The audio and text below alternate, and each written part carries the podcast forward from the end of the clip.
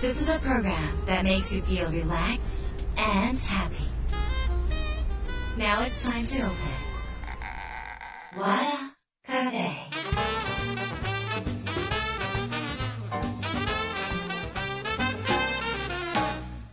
和田カフェのオーナー和田博美ですやる気満々の人もちょっと明日が憂鬱な人も明日笑っていけるよう今夜もワクワクお届けします、えー改めましてこんばんは和田博美です、えーえ今週末は3連休なんですね。えーっといろんな計画されてる方も多いのではないかと思いますがえーっとまあこの2年間ねいろいろコロナで規制されていたので、まあ、やっと自由になっていろんなところに行かれる方も多いのではないでしょうか、えーただね海外行ったらねむちゃむちゃ高いですよ。あのランチ代だけでまあニューヨークとかだと5000円くらいしちゃうんじゃないですかね。ホテルとかも、まあ、もう本当に下手したら倍近く感じるような価格設定になっていると思います。あの本当に、えーちょっと高いのでねあの日本で行った方が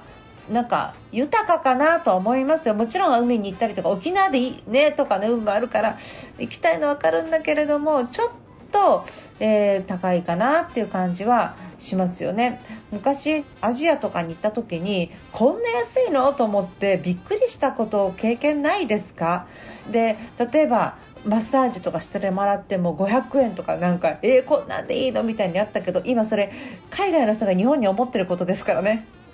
日本がどうのこうのってわけじゃないですけどそれぐらいやっぱり、えーちょっと変わってきているのでまあお金持ちさんぜひ海外に行ってきてくださいみたいな感じですかね。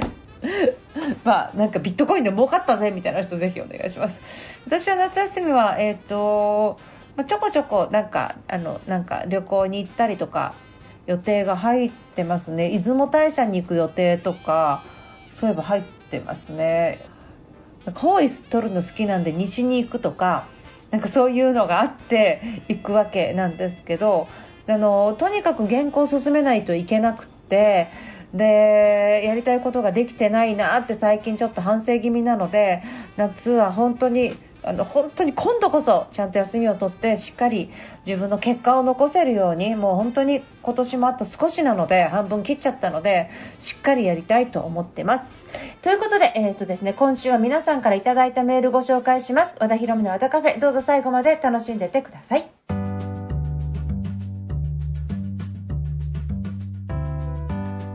和田博美の和田カフェ今週は番組に届いたメールをご紹介します。ラジオネーム上ちゃんさんです。和田さんはじめまして。ポッドキャストで和田さんのことを知り勉強になる話題も多く楽しみに聞いております。40代独身の上ちゃんと申します。早速ですが最近の小難しいコンプライアンスについて和田さんにご意見を伺えればと思ってます。取引先でよく会う女性30代にいつもお世話になっているので食事にさせようと思い同時にその話をやんわりとしたらコンプライアンス的にやめた方がいいと言われました。よくよく聞くと自分が独身ということもあり仕事以外の話でもして取引がダメになったら困るということです。全く信用されてない感じに会社に頭にきますが何より何でもコンプライアンスを持ち出す今の風潮に頭にきます。自分は頭が固いのでしょうか？和田さんのご意見をお聞かせ願えますでしょうか？ということです。上ちゃんありがとうございます。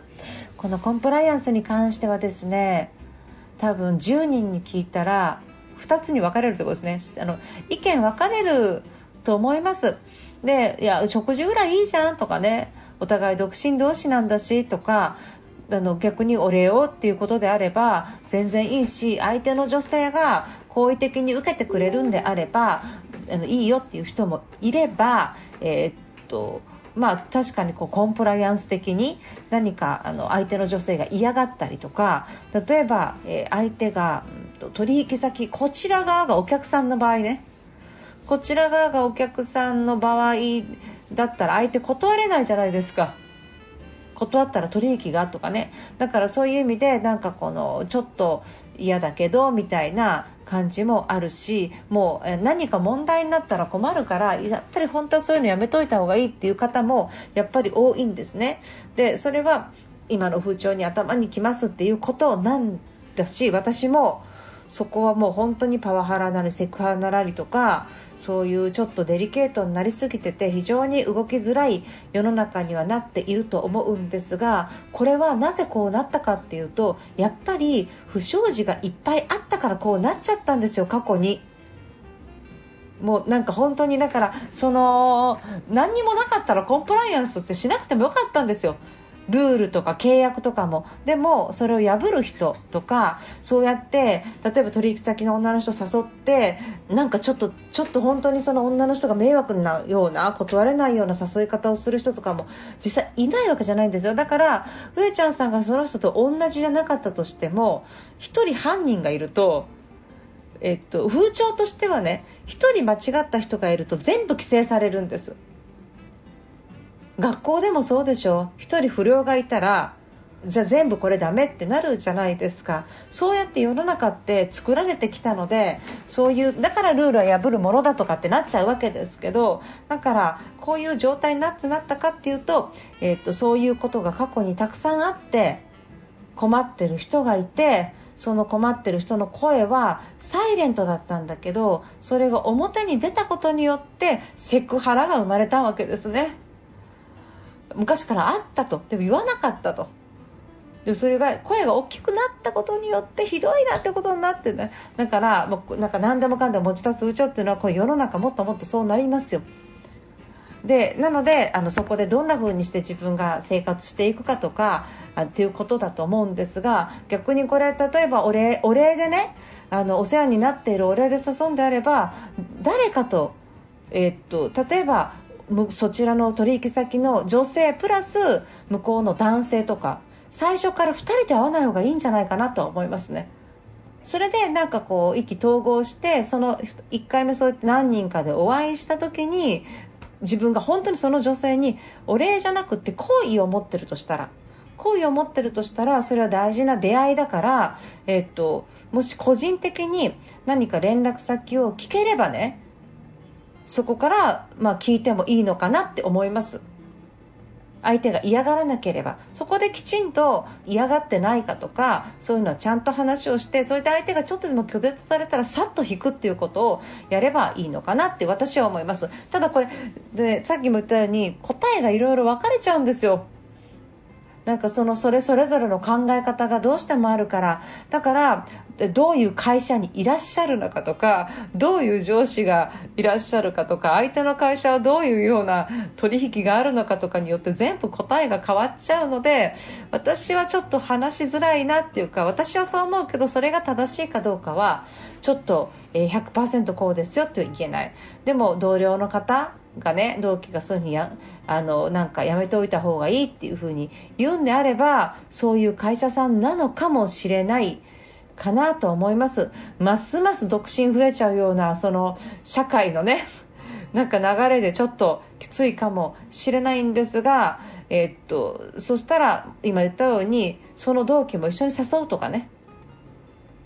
でなんかそうするとなんか向こうが女性でこっちが男性だったらだから男性の上司の人に取引先の女性にあの上司の方もご一緒にどうですかとか接待としてねお声をかけをするだってお世話になってるお礼であればねということで最初はあのそういう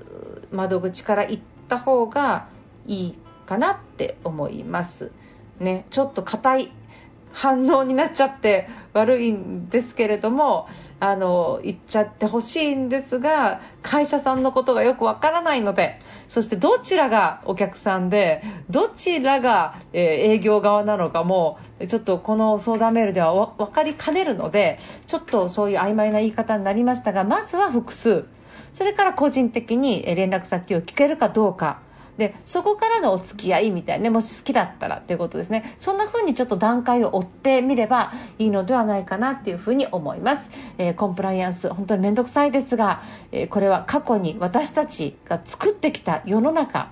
の結果ということだと私は思ってますので、えー、なんとか折り合いつけながらあの賢く楽しく生きていきたいですよね。ということで上ちゃんさんどうもありがとうございました。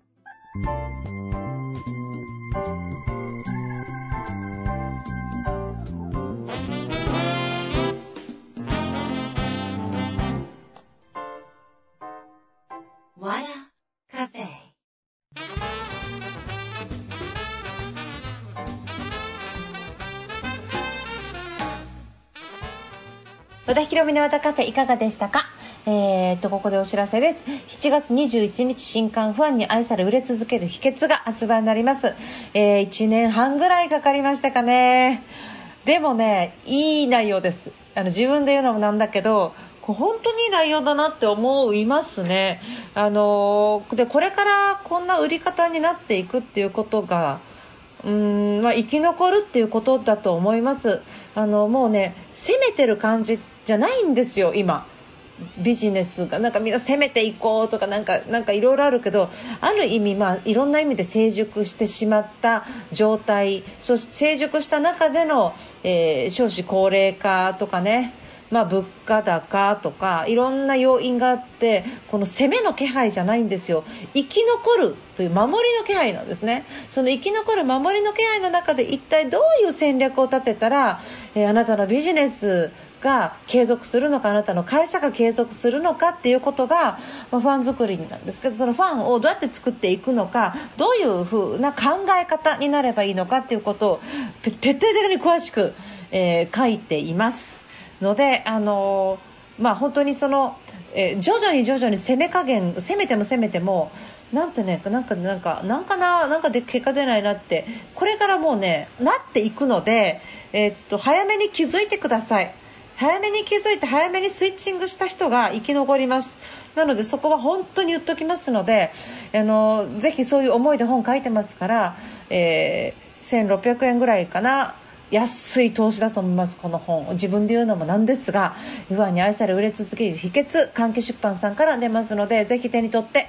生き残りたい方はぜひ手に取って読んでみてください。そしてその本の内容を詳しくセミナーするのが7月30日リアル講演会要点思考も含めてお話しさせていただきます、えー、こちら一般席があと少し残っておりますのでまだ間に合います。えー、っとですねえっと、私もリアルするの本当に久しぶりなんですが、まあ、これ本当にたくさんの方にオンラインないんですかとかね、えー、っと同時配信ないんですかっていうのすごい聞かれたんですよ、まあ、この2年間の間に、まあ、家でも見れるからみたいな人すごい増えちゃったんだなっていうのを今回感じたんですがこれ、えー、同時配信しません。でなぜかというと会場来ないと分かんないからですね。でやっぱりその重要文化財になった歴史の中の空気をもう本当に毛穴中から感じてそしてそこで一緒に隣の人とかいろんな人と共鳴しながら人間ってやっぱりその気配とか、えー、っとその気というもの元気の木とか木というものはあのオンラインでは取れなくてやっぱりリアルのその会場で木を取るんですね。その木を取ることによってその元気の木の木をそこでわっと取ることによってものすごいモチベーションが上がったりすごい結果になったりするんですよ。だからずっと気をね取ってない要はいい気を取るとか勇気取りとかなんかパワーの気を取るとか言うじゃないですか。だからその気を取ってなくってなんとなくどんよりしてる方なんか本当に動いてください現場まで。全然その気気の取り方が全然違う。えなのでそのセミナーの中でも気を取るためにお金払ってるんだぐらいなね気持ちで来ていただければありがたいなっていうふうに思います。えー、ということでですね皆さん7月30日14時からねスタートになりますのでぜひぜひちょっと面倒くさいなと思う方もいるかもしれない暑いなと思う方もいるかもしれない。でも勝ち取る気は半端ないと思いますのでぜひ足を運んでください。こちら和田博美の、えー、広場のホームページの、えー、バナーの方にありますのでそちらからぜひお申し込みください。よろしくお願いします。えー、ということで和田博美の和田カフェ。今夜はこの辺で閉店になります。皆さんにとって来週も素敵な1週間になりますように。お相手は和田博美でした。